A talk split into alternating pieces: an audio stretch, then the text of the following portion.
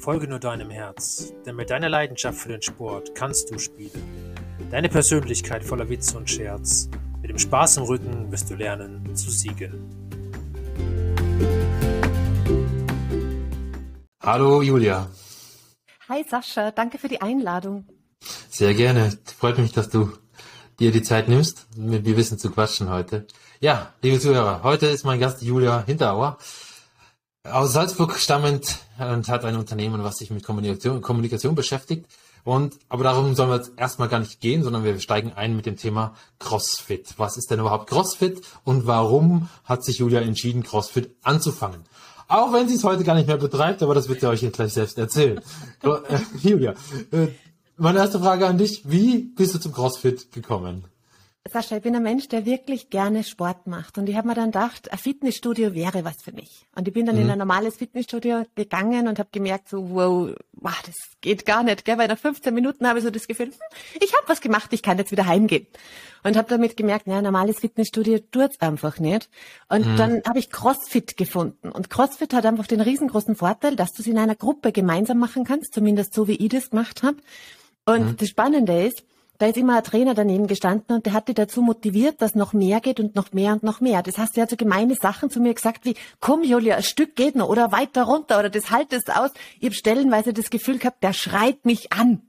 Und das Schlimme war, das hat echt funktioniert, weil damit habe ich nicht aufgegeben. Und du hast im mhm. Normalfall einen Buddy, mit dem du das gemeinsam machst. Und du kannst dir dann auch schlecht zum Buddy sagen, du, ich gehe jetzt übrigens heim, mich freut's nimmer. Und aus dem Grund war CrossFit für mich super, weil ich permanent jemanden hatte, der mich angetrieben hat, um mit dem Sport nicht aufzuhören. Mhm. Okay, also spannend.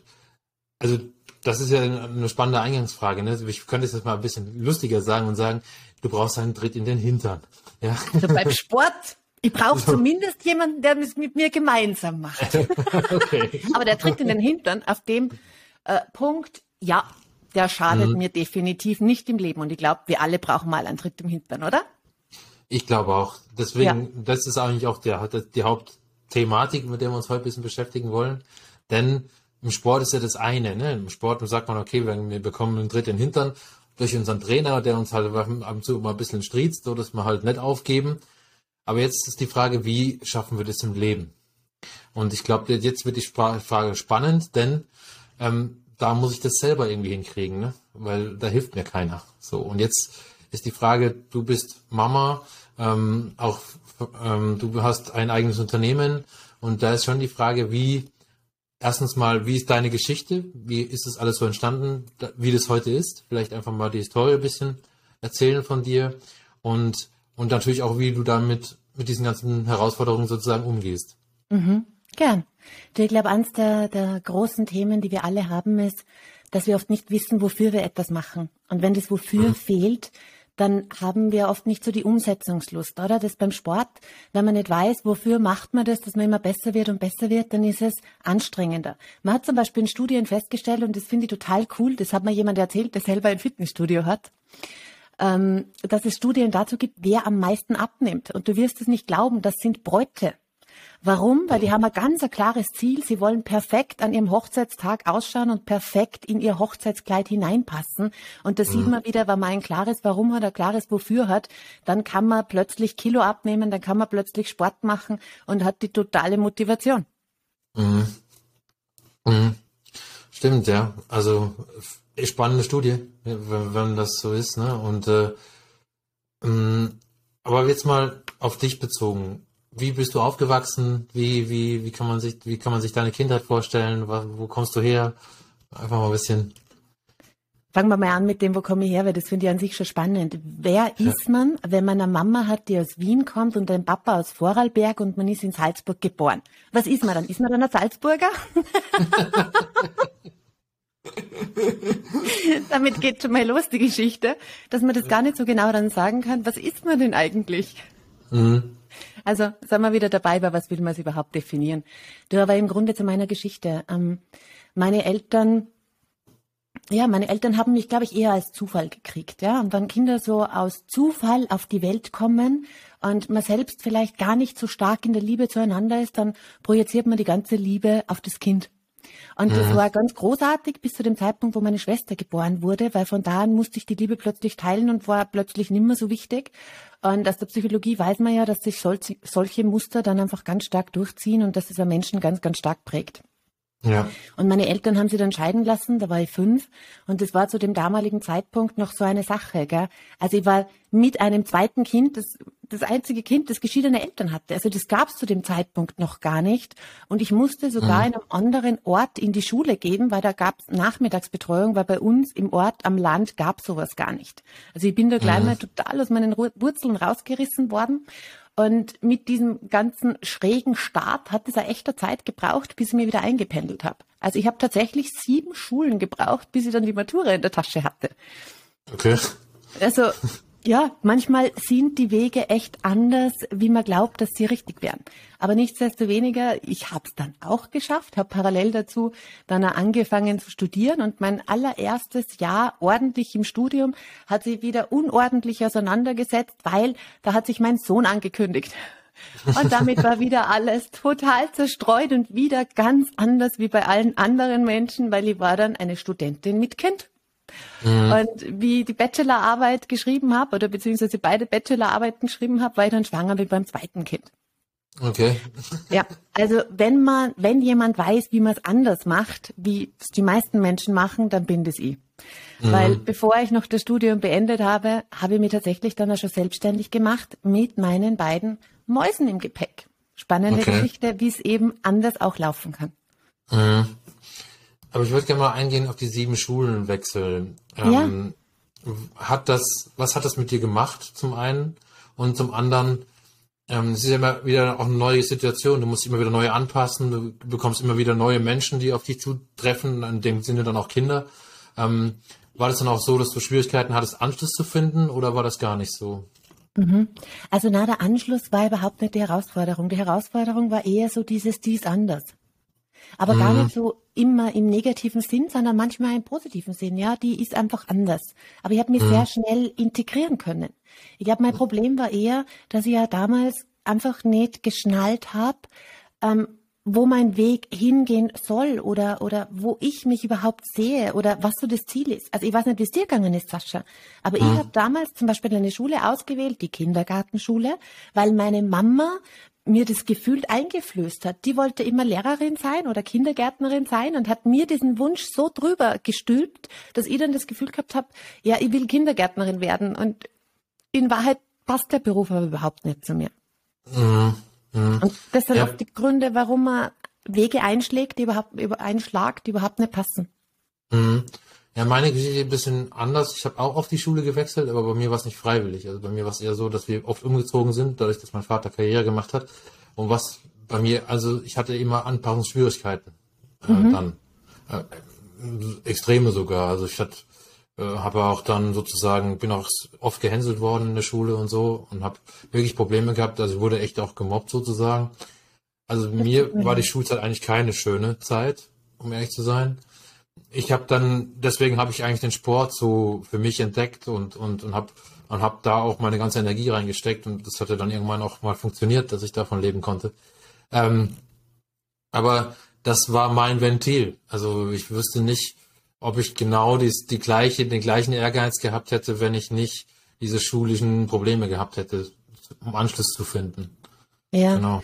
Also da, wo ja. ich jetzt vielleicht den Tritt in den Arsch beim Sport gebraucht habe, hast du es als Ventil benutzt, dass du sagst, du gehst im Sport so sehr auf, da fühlst du dich so wohl, dass das für die Lebensinhalt geworden ist. So klingt das. Genau, Wort. genau, genau. Also war so, ne? Und, und, und hat sich ja eigentlich bis heute durchgezogen. Also ich habe immer noch sehr viel Leidenschaft im Sport, deswegen auch dieser Podcast, ähm, mhm. weil das eben so in mir ja brodelt sozusagen. Und ähm, aber das ist spannend, dass du sagst, du hattest eigentlich gar keine Anpassungsschwierigkeiten, sondern eher die Thematik, was will ich überhaupt? Dann bist du ins Studium reingekommen, dann hast du ähm, zwei Kinder bekommen. Wie hast du dann gewusst, was du willst? Wie kam das? Ich glaube, das war der Vorteil von meinen vielen Schulen. Dadurch, dass ich so viel Unterschiedliches ausprobiert habe und mhm. dann einfach auch schon älter war, habe ich ziemlich genau gewusst, was ich will und worin ich gut bin. Und das, glaube ich, ist der riesengroße Unterschied dann bei mir gewesen, dass ich Zeit gehabt habe zum rausfinden, wer bin ich wirklich. Weil ich glaube, eines der größten Probleme bei den jungen Menschen ist im Augenblick, dass sie einfach nicht wissen, was sie wollen und worin sie gut sind und wo ihre Fähigkeiten liegen. Und selbst mhm. mein Sohn, ja, der aus meiner Schule, sage ich jetzt mal, rauskommt, ist jetzt im Mai fertig mit seinem Abschluss und weiß im Grunde nicht, was will er weitermachen. Weil mhm. es eine riesengroße Herausforderung ist, mit 17 Jahren zu wissen, was man für seine Zukunft will. Ja, das stimmt. Und ich glaube auch nicht, dass das schlimm ist, um ehrlich zu sein. Ähm, weil viele stellen das immer so hin, du musst dich entscheiden, man muss sich für irgendeinen Weg entscheiden. Ich finde nicht, man kann sich auch umentscheiden. so. Definitiv, und, absolut. Und, du, wir, haben jetzt eine ganz spannende Strategie für uns gefunden. Ähm, mhm. In Österreich muss man ja zum Bundesheer gehen und mhm. wir haben jetzt einfach das Bundesheer vorgezogen, dass er das jetzt direkt nach dem Abschluss machen kann, wenn er relativ bald mit der Schule fertig ist. Und er mhm. geht danach ein Jahr ins Ausland Work and Travel, um mhm. rauszufinden, wer ist er, was macht eigentlich ein anderes Land mit ihm, was macht eine andere Kultur mit ihm und was mhm. macht's mit ihm, dass er nimmer im Hotel Mama wohnt. Ja, ja, das stimmt, ja. Wie würdest du das beschreiben? Du hast ja dann zwei Kinder bekommen im Studium. Mhm. Ähm, das ist ja, die eine Geschichte ist ja zu sagen, okay, ich bekomme jetzt zwei Kinder, aber ich muss mich ja auch verantwortlich fühlen für die beiden. Ähm, hattest du Unterstützung äh, von deinen Eltern oder sowas oder hast du das alles alleine managen müssen sozusagen? Mhm.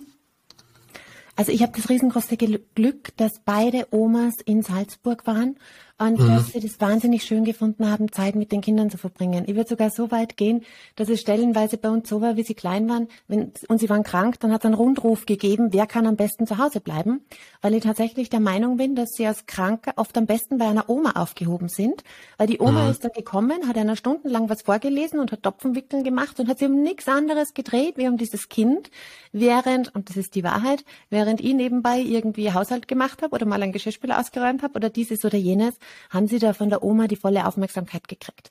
Aber das muss mhm. man halt dazu lassen können, ja, dass man mhm. dann die Hilfe auch annimmt vor wem anderen, der einen unterstützen möchte, damit es leichter geht. Also ja, richtig. die hatte ich Gott sei Dank. Ich war mhm. dann erst ähm, ab 2013 alleinerziehend und dann war es natürlich wieder ganz etwas anderes, weil dann war die ganze Verantwortung wirklich bei mir. Mhm. Mhm. Gut, das sind, das sind aber auch jetzt zehn Jahre, ne? Ich meine, ja. jetzt, jetzt ähm, ja auch keine, keine kleine Zeit oder keine kurze Zeit. Ähm, jetzt hast du ja auch gesagt, du bist ja trotzdem auch sportlich begeistert. Das, haben wir, haben wir im Vorgespräch schon mal gesprochen, du gehst gerne Skitouren und so weiter. Ich meine, wenn man natürlich, wie wir in den Bergen lebt, ist es natürlich auch sehr, sehr einfach zu machen. Ähm, ja. Nichtsdestotrotz ist es ja so, du musst aber auch nur das irgendwie unterbringen. Also es ist ja nicht so, dass du sagst, okay, ich habe zwei Kinder, bin alleinerziehend ähm, und jetzt, äh, ich will meinen Sport noch machen, muss mein Business auf die, auf die Reihe kriegen wie hast du deinen Tag strukturiert? Wie, wie, gehst, du das, wie gehst du das an? Ähm, also die Wahrheit ist, ich bin manchmal zu wenig strukturiert, aber ich mhm. weiß halt ganz genau, was hat Priorität. Und manchmal mhm. kann es sein, dass es Priorität hat, dass mein Geist raus will an die frische Luft. Dann kann das absolut Priorität sein. Und mhm. ich habe halt zum Sport ganz viel meine Kinder mit dabei gehabt. Und das mhm. macht es halt einfacher, wenn du deine Kinder auch zu Sport begeisterst, dass ja. die mit dabei sind. Also wir waren wahnsinnig viel dann auf der Skipiste, aber eben auch schon Skitouren. Selbst dafür konnte ich sie begeistern, zumindest den Kleinen, der echt gern mit mir Skitour geht. Das ist ganz was Großartiges. Mhm. Ich glaube, das ist ja auch so ein bisschen das, was ich auch schon festgestellt habe, was viele, ich mag es nicht zu arg kritisieren, aber viele Eltern gar nicht mehr machen. Ähm, mit ihren Kindern sich wirklich beschäftigen. Also wirklich mit denen zusammen mal eine Skitour gehen, wie du gerade beschrieben hast, oder einfach sich mal auf den Berg zu stellen und mit denen mal, aber nicht nur eine halbe Stunde, sondern mal fünf Stunden sich dahin mhm. zu stellen, mal was zu machen. Ne? Also mhm. ähm, ich kann mich daran erinnern, also meine Eltern haben das zum Beispiel gemacht. Also ich habe das Skifahren von meinem Papa gelernt. Ich hatte nie eine Skischule, habe die nie, hab die nie von innen gesehen, ähm, bis ich dann selbst eine hatte. Aber bis dahin nie. So ähm, und das ist ja der Punkt. Ähm, deine Kinder machen heute, glaube ich, auch noch Sport, ja, und und ähm, und das das ist das Schöne. Ähm, wie hast du das geschafft, dass dass du das auch für dich gesagt hast, das will ich machen? Ähm, mit dem Sport, dass ich die Kinder mit dabei habe, mhm. oder was meinst du, Sascha? Mhm. Ja, ähm, weil es mir wichtig war. Und ich sag's ganz, ganz ehrlich, Mir war es so wichtig, dass wir Dinge gemeinsam machen. Ich habe mal eine Studie gehört und die finde ich so grausam, dass Pubertierende mit ihren Eltern ungefähr nur sieben Minuten am Tag sprechen. Und das hat mich ja. irgendwie extrem wachgerüttelt, weil ich mir gedacht habe, nein, ich will Punkte finden, ähm, dass ich aktiv Zeit mit meinen Kindern verbringe. Und das fordere ich manchmal auf gemeine unter Anführungszeichen Seite ein, indem ich zum Beispiel darauf bestehe, dass wir, wenn wir alle da sind, gemeinsam zu Abend essen, weil dann haben wir wirklich Zeit, uns über alles auszutauschen, was heute passiert ist. Aber mhm. ich habe also Sachen gemacht, wie zum Beispiel letzten Sommer, dass ich zu den Kindern gesagt habe, so, ich möchte mit euch einen Monat lang im Ausland sein, ich möchte mit euch unterwegs sein. Und der Große hat dann irgendwie so gesagt, ja Mama, ein Monat ist aber schon lang, oder? Ich sage, ja, aber das ist mein Wunsch. Und dann sagt er, ja, hm, aber die Ferien sind doch nur neun Wochen. Und so, ja, das ist mein Wunsch. Und hab dann so ihnen gesagt, wisst was? Ihr dürft, ihr dürft bestimmen, wohin. Ich lege die mhm. Rahmenbedingungen fest und ihr dürft bestimmen, wohin. Und das war so eine großartige Zeit. Das war so schön und wir haben so intensiv Zeit miteinander verbracht, weil wenn man wieder mal auf engem Raum, also in einem kleinen Apartment mit Schla zwei Schlafzimmern, wenn man auf engem Raum wieder mal so dicht beieinander ist und alles gemeinsam miteinander erlebt und trotzdem aber so jeden seinen Freiraum lässt, um seine Sachen zu machen, dann wächst man halt auch dahingehend, ganz stark auch zusammen. Und das war mir total wichtig. Und als Sport ähm, eben haben wir den Urlaub haben wir mit Sport verbunden, ja, weil uns das ja irgendwie auch ähm, zusammenhält und miteinander verbindet. In dem mhm. Fall war es Surfen, was vor allem die Kinder miteinander gemacht haben, was eine ganz mhm. großartige Geschichte war, weil jeder wieder Platz für das hatte, was er wollte. Und die wollten zum Beispiel auch so was Verrücktes wie Mama, können wir dort ins Fitnessstudio gehen? Weil das ist ihnen total wichtig. Ja, wenn ihr dort in der Nähe ein Fitnessstudio organisieren könnt, dann kannst du da ins Fitnessstudio gehen. Und dann haben wir ein Fitnessstudio dort organisiert, weil es ihnen total wichtig ist und jeder hat wieder seinen Interessen nachgehen können. Mhm. Wo wart ihr da? In Portugal. Portugal. Mhm. Mhm. Also ja, super, sehr empfehlenswert, wirklich total ja. empfehlenswert. Wir haben so eine tolle Zeit gehabt und so viele tolle Sachen erlebt und so viele tolle Sachen gesehen und und also für abenteuerliche Sachen. Ich weiß jetzt gerade nicht, wie dieses Loch heißt, ja, das das man irgendwie in Portugal gesehen haben muss, das am sämtlichen Bildschirmhintergründen drauf ist. Und ich habe aber nicht gewusst, dass man dahin schwimmen muss, ja, also dass man okay. da gar nicht hingehen kann. Und wir hatten keine Badeklamotten dabei, die waren ganz oben im Auto. Und dann sind wir da so irgendwie am Strand gestanden und es war schon Abend und die meisten Touristen waren weg. Und dann haben wir beschlossen, ja, pff, egal. Wir haben uns einfach ausgezogen und sind in der Unterwäsche darüber geschwommen. Und das Spannende war, es ist dann von oben eine Drohne gekommen und wir sind gefilmt worden. Und zwei Ausflugsboote sind auch hingekommen, weil man dann dachte, ja eh, wenn jetzt irgendwelche Fotos auftauchen, wo da jemand in Unterwäsche rumsitzt, dann waren es wir. cool, sehr schön. Aber auch das ist wieder, wieder ein Erlebnis, was so ein bisschen auch die ganze Sache auflockert, ne? wo, wo man wieder was erzählen kann zu Hause. Ähm, ich finde jetzt, wenn man das jetzt mal in den Kontext stellt, ähm, kann was kann man daraus mitnehmen? Ich würde sagen Spontanität. Auf jeden Fall. So, so, und auch so ähm, gemeinsame Geschichten, die einfach auch verbinden. Und ich glaube, genau. dass wir über Abenteuer Verbindung zueinander schaffen. Richtig, richtig. Und ich glaube, bei dir war es jetzt der Familienkontext, aber das funktioniert auch mit Fremden. Ja. Also, ne, das, das ist das Spannende daran. Ähm, sobald es spielerisch wird und sobald es ein, eine Abenteuerlust weckt, ähm, funktioniert das eigentlich immer in einer Gemeinsamkeit. Und das finde ich sehr, sehr schön. Und ich, da kann ich ein Beispiel dazu beisteuern. Wir hatten in der Skischule, hatten wir so verschiedene ähm, Events gemacht, wo wir ja so, so äh, Prinzip Teamförderung und Teambildungsmaßnahmen gemacht haben. Ähm, und da hatten wir so eine Winterrallye aufgebaut. Und die Winterrallye war so, dass, dass die Teams, es war nicht so, dass da die Unternehmen selber bestimmen konnten, wer mit wem zusammenarbeitet, sondern wir haben das bestimmt. Und wir haben dann gesagt, wer mit wem. Und, äh, und dann gab es dann Team Rot, Team Blau, Team Grün und so weiter. Und, und dann mussten die zum Beispiel Sackhüpfen und mhm. äh, und dann aber auch gemeinsam Sackhüpfen und so. Also nicht nur einer, sondern mussten halt fünf Stück in einem Sack äh, sitzen. So. Und die mussten jetzt zusammen hüpfen und eine Strecke hinterlegen. Und wenn einer halt zu spät gehüpft ist oder zu früh oder so, dann fallen die auch um. Ja, dann wird's halt spannend. Und, ähm, und dementsprechend äh, daran sieht man aber, dass dann wirklich ähm, auch eine Bindung entsteht. Und das finde ich bei solchen Sachen ziemlich ähnlich. Ja. Voll. Sascha, machst du viele Team-Building-Seminare? Nee, also mittlerweile gar nicht mehr. Es war eine Zeit, wo ich die Skischule hatte. Ähm, aber ja, vielleicht mache ich das in Zukunft mal wieder öfter. Das hat Spaß ich finde, gemacht. das solltest du. Das macht mit ja. dir sicher wahnsinnig viel Spaß. Dankeschön. Ja, ähm, cool auf jeden Fall. Und jetzt würde ich nochmal eine Frage im, auf Portugal beziehen. Vier Wochen, ne, sagst du. Das ist ja, ja für viele auch gar nicht darstellbar, sage ich mhm. mal, dass, das, dass man das machen kann. Vielleicht nicht als Urlaub, aber die vier Wochen kann man ja auch ähm, vielleicht in einem Zelt zusammen verbringen, keine Ahnung. Ist jetzt ein bisschen paradox, aber vielleicht, aber ich glaube, dass man, dass man solche Zeiten miteinander, gerade in der Familie, auch hinbekommen kann, wenn man nicht so ein großes Budget hat. Mhm. Wobei ich glaube, dass es gar nicht sein muss, dass man ein großes Budget dafür hat. Also so eben, wie du das, das auch das, sagst, ja, das da, glaube ich wirklich. Ich hinaus, ja. Mhm. Also wir mhm. haben uns das schon auch überlegt, weil das war ja letztes Jahr auch so ungewiss mit den Flügen, mhm. ob das funktioniert oder nicht. Ja, das war alles mhm. ein bisschen schwierig.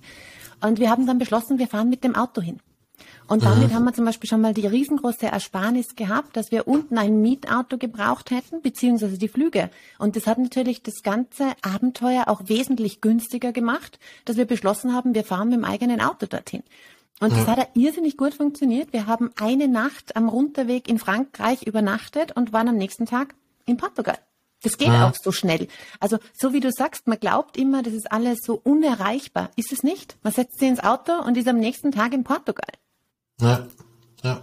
Ja klar, ich meine, man hat dann auf der Fahrt auch so ein bisschen Roadtrip-Geschichten äh, schon mal, ne, wo man ja auch das eine oder andere vielleicht erleben kann, ähm, was man auch wieder sich mitnehmen kann für, den, für dann zu Hause. Ähm, ja, also ich finde das super spannend und jetzt können wir vielleicht mal, jetzt, jetzt haben wir den Teil Familie und deine sportliche Karriere so ein bisschen analysiert. Ich würde gerne mal darauf eingehen, was bringst du daraus alles in deine Unternehmung mit ein? Ähm, für mich war einer der größten Ansätze immer der, dass ich ein faszinierendes Leben haben möchte. Und ich glaube, das mhm. ist das, was die meisten Menschen total übersehen, dass sie gar nicht mehr imstande sind, äh, zu erahnen, dass das Leben faszinierend sein kann. So wie wir gerade festgestellt haben, ja, man kann doch nicht am Monat nach Portugal fahren, das kostet voll viel Geld. Nein, tut's nicht. Und mhm. wenn man aber diesen ganz klaren Wunsch hat, man möchte es faszinierend haben, dann ist man so daran interessiert, dass man das so ganz stark fördert. Und das fördere ich halt bei den Kindern auch ganz stark, dass sie mhm. diese Faszination fürs Leben kriegen. Und das habe ich halt also ganz, ganz stark in meinem Beruf. Und deswegen liebe ich meinen Beruf auch so sehr, weil ich ihn so faszinierend finde. Weil ich es so mhm. wahnsinnig faszinierend finde, mit Menschen im Austausch zu sein, Menschen zu lesen, ihre Geschichte zu hören, rauszufinden, was jemanden bewegt und wie ich ihm am besten helfen kann. Und das wünsche mhm. ich jedem Menschen. Faszination für sein eigenes Leben. Da würde ich mal, wie hast du das für dich entdeckt, dass das für dich diese große Gabe ist? Oder diese große Leidenschaft? Ähm, 2013 ist mein Papa gestorben. Und das war für mich so ein Moment, wo ich mir gedacht habe, und ich musste seine Wohnung ausräumen, gemeinsam mit meiner Schwester. Und das ist ganz spannend, weil wir gerade gestern darüber geredet haben, weil sie zum Abendessen da waren. Und das war für uns beide total schrecklich und schlimm.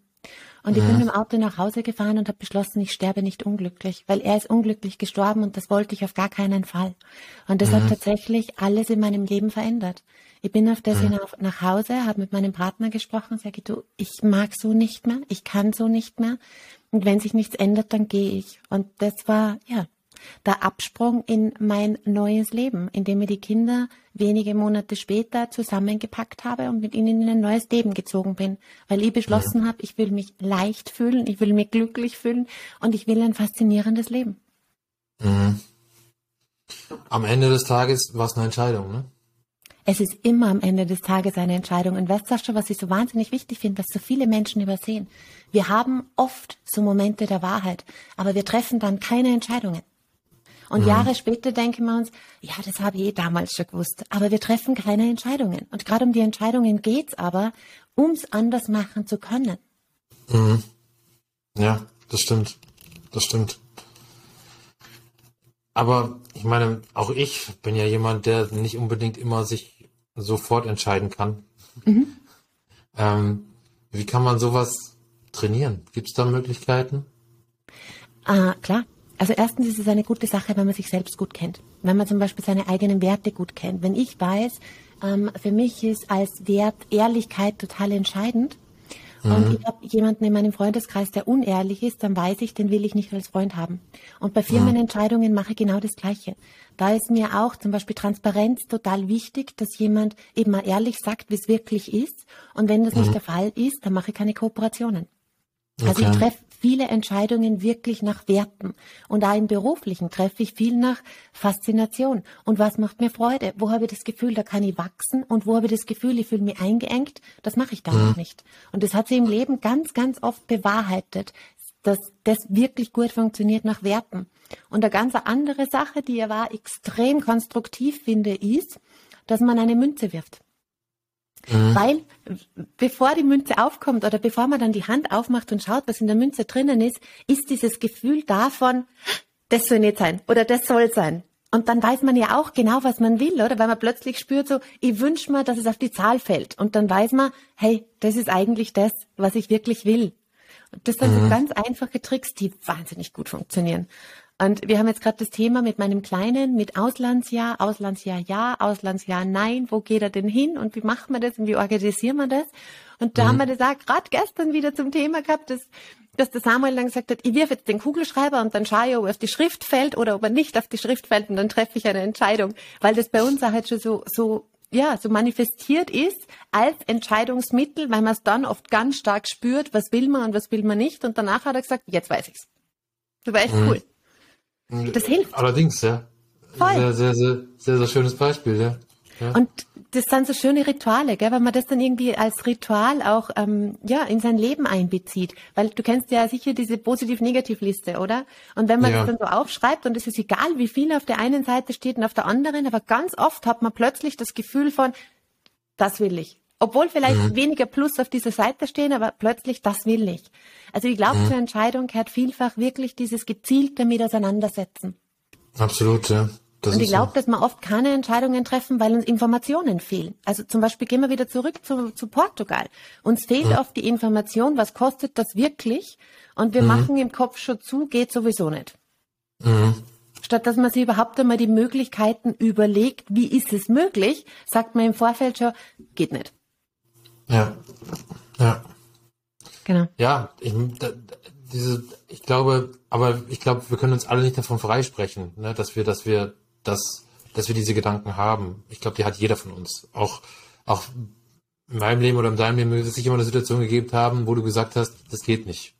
Ähm, auch wenn man dann wieder so sagen, ich meine, bei mir aus dem Sport kenne ich es ja auch, gerade wenn du jetzt irgendwelche gefährlichen Hänge fährst oder so oder, oder eine Klippe springst, die du vorher nie gesprungen bist, da sagst du auch vorher, es geht nicht und dann machst du es und dann geht's doch. Aber ähm, letztendlich trotzdem ist es ja so, auch ich bin nicht jede Klippe gesprungen, die ich hätte vielleicht springen, hätte springen können. Mhm. Also ist ja auch so. Ähm, dementsprechend ist es so, wir limitieren uns ja dann doch immer wieder mal.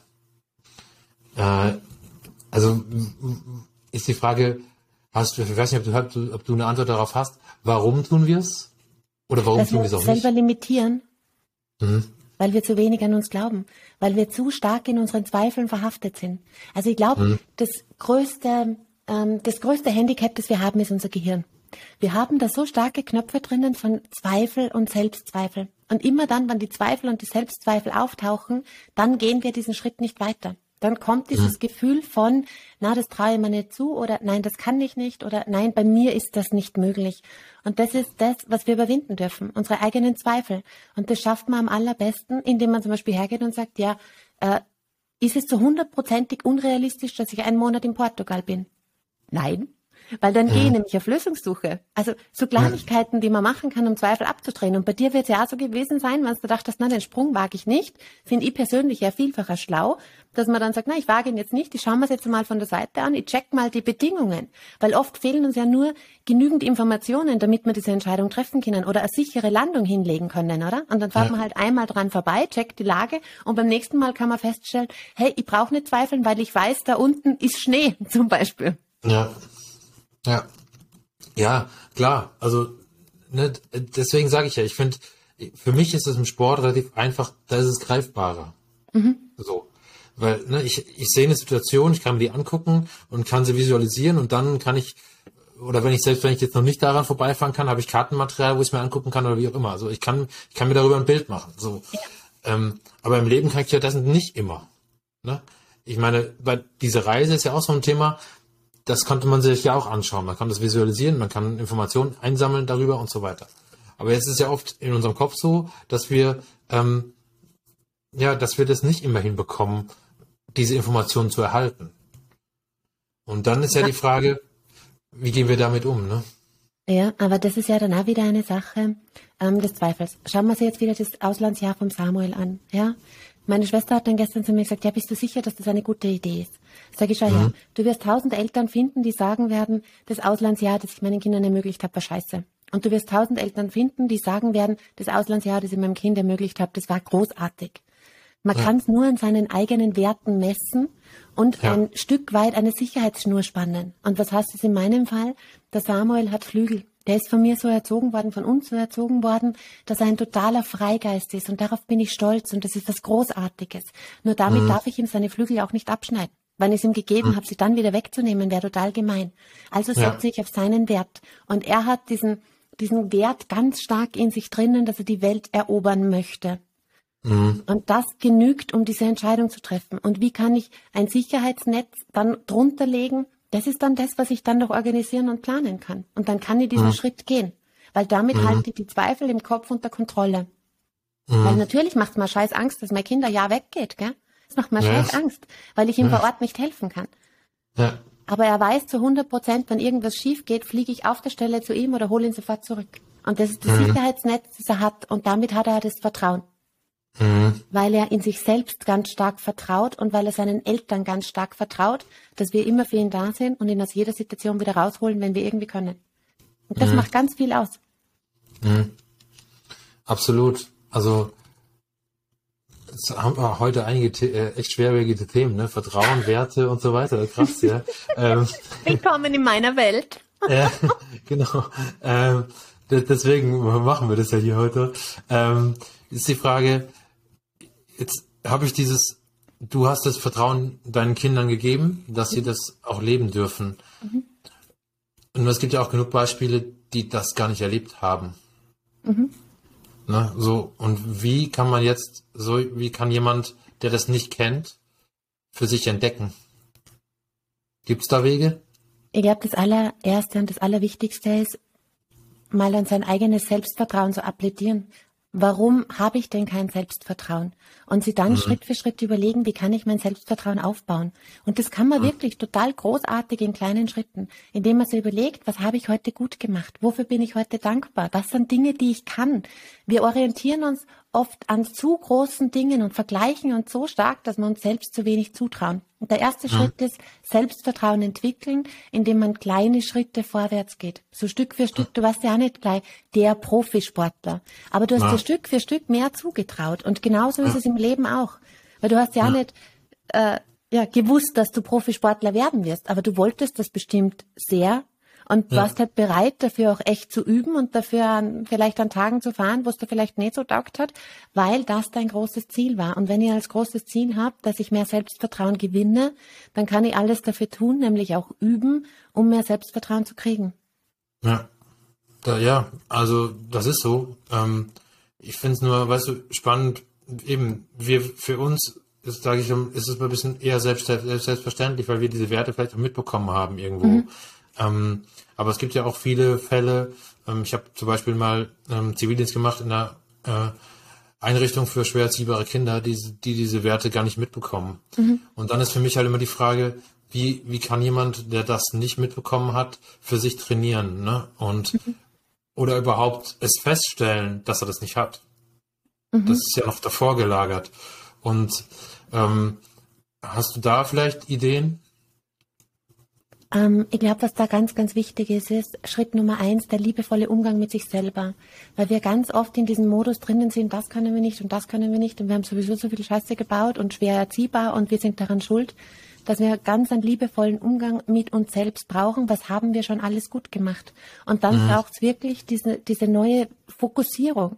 Also indem man sich dann auch wirklich auch mit positiven Dingen beschäftigt. Zum Beispiel, indem man anfängt, neue Bücher zu lesen, indem man anfängt, sich an Menschen zu orientieren, die anders sind, indem man mhm. Podcasts horcht wie deinen, wo man dieses Gefühl kriegt, hey, da hat jemand eine andere Info und an dem kann man sich orientieren. Und das ist, glaube ich, der erste Schritt in diese Richtung, dass man bereit ist, hinzuschauen und zu sagen, hey, ich will mehr Selbstvertrauen oder ich will andere Werte und dann sukzessive darauf hinarbeiten, indem man sich in die Richtung orientiert, wo es eben auch diesen neuen Stoff und diesen neuen Input gibt. Und ganz viel Liebe für sich selbst, dass wir alle unperfekt sind und dass wir an vielen Punkten aber ganz großartige Sachen machen.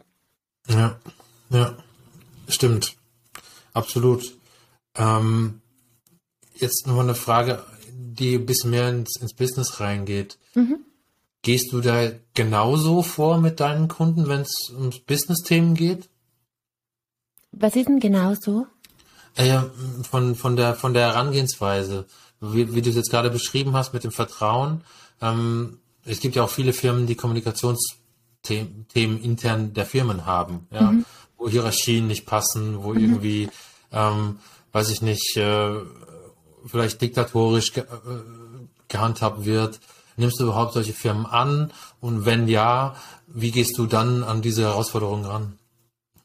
Also da reden wir jetzt von ganz unterschiedlichen Dingen. Ich glaube, eines mhm. der wichtigsten Sachen ist wirklich, dass man die Knöpfe im Kopf frei macht, indem mhm. man einen neuen Zugang kriegt und neue Perspektiven kriegt. Das ist eins der allerwichtigsten Dinge im Leben überhaupt, offen zu sein für neue Perspektiven, weil dann hat man anderes ja, dann hat man andere Antwortenfindungen, andere Lösungsfindungen, andere Kompetenz, die man, die man ausstrahlt. Und da kann man ja. entweder mit neuen Ideen hineingehen, zum Beispiel sowas wie, ähm, wenn eine Führungskraft kommt, äh, wenn jemand zur Führungskraft kommt, ein Mitarbeiter und der hat ein Problem. Mitarbeiter sind es vielfach so gewohnt, dass die Führungskraft es dann lösen muss. Ja? Aber was mhm. ist, wenn man hergeht und sagt, so, Du hast jetzt einen Tag Zeit, um dir drei Lösungen zu überlegen. In einem Tag kommst du wieder mit drei Lösungen und ich überlege mir auch drei und dann schauen wir, was wir am Ende des Tages machen. Dann hat man eine ganz neue Fokussierung und ein total neues Mindset. Und dann ist ein ganz springender Punkt, wie geht man auch mit Kommunikation um, mit Sprache um? Wie sage ich denn was überhaupt zum anderen, so dass es hören will? Weil wir in unserer Kommunikation oft unklar sind oder un, ja, unsensibel sind. Wir sagen zum Beispiel sowas wie, du musst jetzt das und das tun. Und dann Lascha, wenn, wenn, weiß nicht, dir wird's ja auch so gehen, Sascha, wenn zu dir wer sagt, du musst jetzt, dann wirst du sagen, sicher nicht. So ja, genau. Prinzip, oder? Und wenn, ja. wenn man es nicht einmal laut ausspricht, sondern sich als Mitarbeiter zum Beispiel nur denkt, sicher nicht, und in die Abwehrhaltung geht, dann kann das Ganze miteinander nicht funktionieren. Und gerade ja. für Unternehmen ist auch wichtig, Werte zu definieren, dass Mitarbeiter wissen, woran sie sich orientieren können, damit es in die richtige Richtung gehen kann. Mhm. Und da ist dieser Aspekt, sich mit sich auseinanderzusetzen, mit, ähm, mit dem System, in dem man gerade drinnen steckt, ja, in was für einer Phase ist ja die Firma, wo sind denn auch die Schwierigkeiten, um da dann Lösungen zu finden. Also das Ziel ja. ist immer, neue Wege zu gehen, um kreative Lösungen zu finden, um Situationen besser zu machen. Ja. Ja. Und das macht man das mit, im Privaten mit Menschen, im Firmenkontext mit einzelnen Menschen oder eben mit Firmen, genau. Ja, ja, es gibt, es gibt ja in der Kommunikation gibt's ja äh, so, so, ein, so ein schönes Schau, Schaubild, ne? wo mhm. dann äh, sozusagen der eine so zwei Felder sind, ähm, die dann sozusagen gegenüberstehen und das, also das eine Feld sagt zu dem anderen, ähm, ich verstehe dich nicht. ähm, und jetzt setzt die Frage, wie bringen wir diese zwei Felder zusammen, dass sie sich verstehen. Ne? Und, äh, und da hast du ja eigentlich schon ein bisschen was gesagt zu dem Thema Wortwahl. Mhm. Ähm, und ich glaube, Sprache ist sehr, sehr ausdrucksreich, genauso wie ein, eine Schrift, ein Schriftstück sehr, sehr aussagekräftig sein kann. Ähm, und ich glaube, wir verletzen mit Worten viel mehr, wie wir das beispielsweise mit Schlägen tun würden. Ähm, ja. Aber uns ist es oft gar nicht bewusst. Ja. Und, wir verletzen ähm, uns selbst auch so stark mit Worten. Genau. Das darf man nämlich auch nicht übersehen. Ja, wir sind genau. uns selber oft so wahnsinnig gemein. Ja. Ja. Und jetzt die Frage, die sich jetzt anschli anschließt, ist, wie kann man Sprache für sich auch trainieren? Also sprich, wie schaffe ich es, auch wirklich mal zu sagen, ich spreche jetzt für mir selber auch positiv. Mhm. Ähm, weil das ist ja nicht, nicht leicht. Ja, also es ist, ich kenne es auch von mir selber, selbst wenn, selbst wenn du jetzt was gut gemacht hast, es überwiegt oft, oft leider das Negative. Auch wenn mhm. man das vielleicht selber gar nicht will, aber mhm. man, man macht's trotzdem. Mhm. Also ich kann mich ja, so eine Situation von mir ist, wenn ich verletzt war oder so, dann habe ich dann habe ich äh, mehr mir schlechte Gedanken gemacht wie positive. Mhm. Obwohl es eigentlich gar nicht nötig war, weil ich meine, klar, ich habe einen Fehler gemacht, das kann passieren, das ist halt so, wenn man mehr Risiko geht, dann kann auch irgendwann was schiefgehen.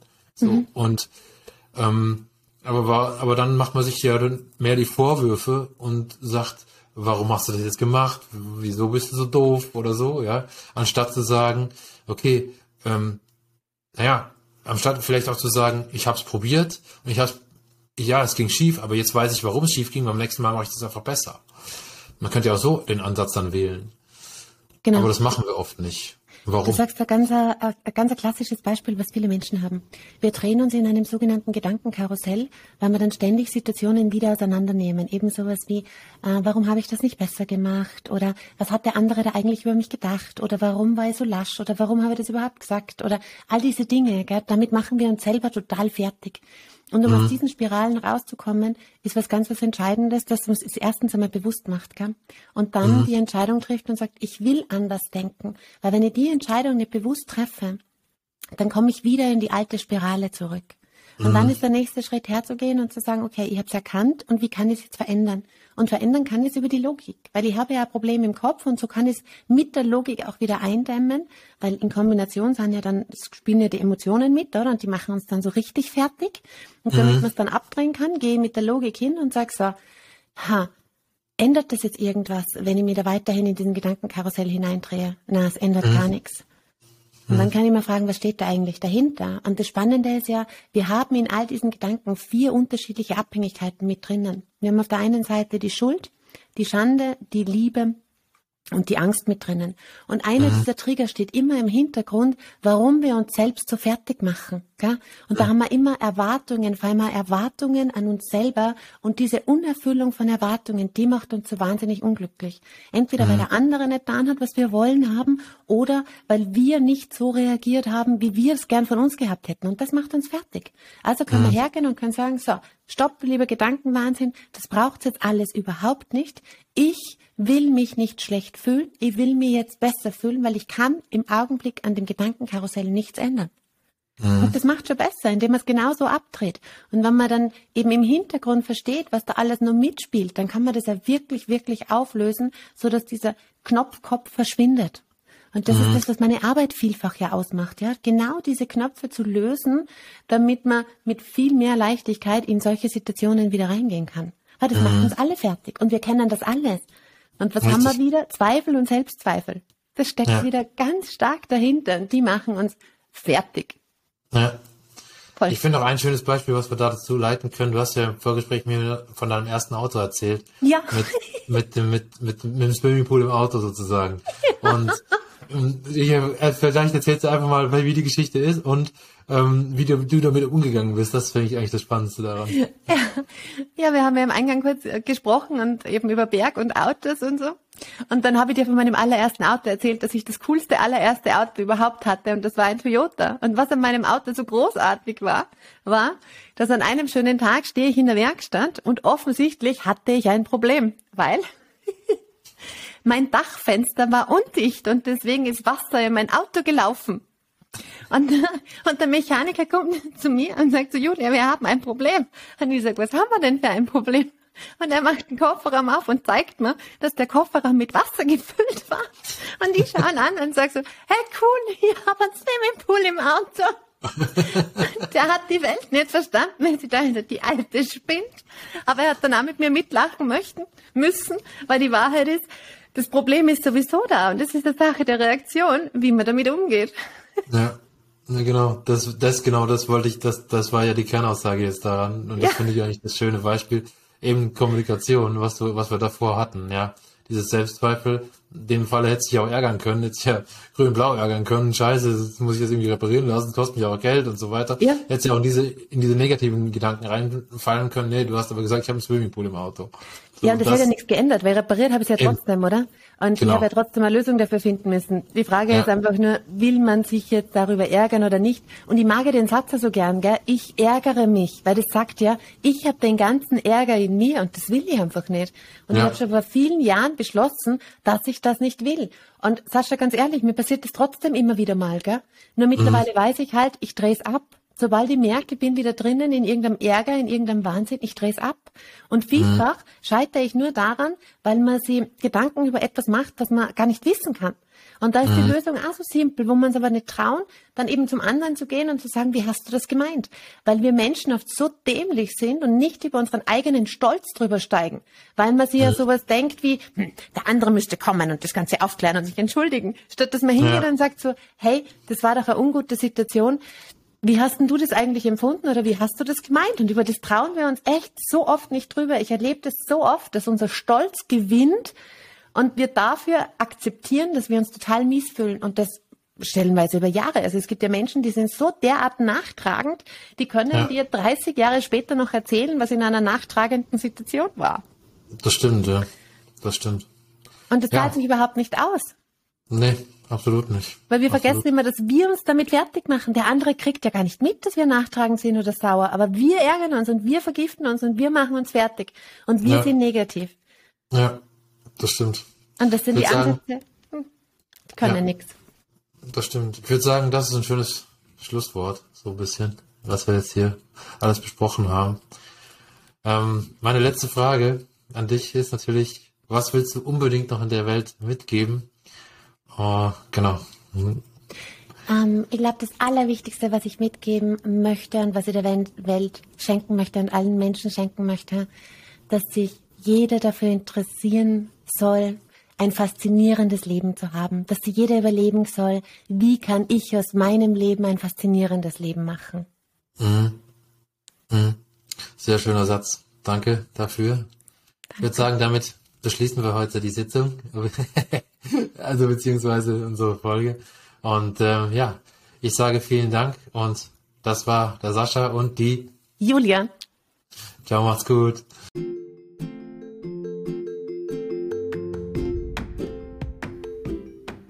Spüre deine Leidenschaft. Lass dich ankommen im Hier und Jetzt. Fühle deine Sportbereitschaft, bis du dich hingibst dem Spiel und Spaß bis zuletzt.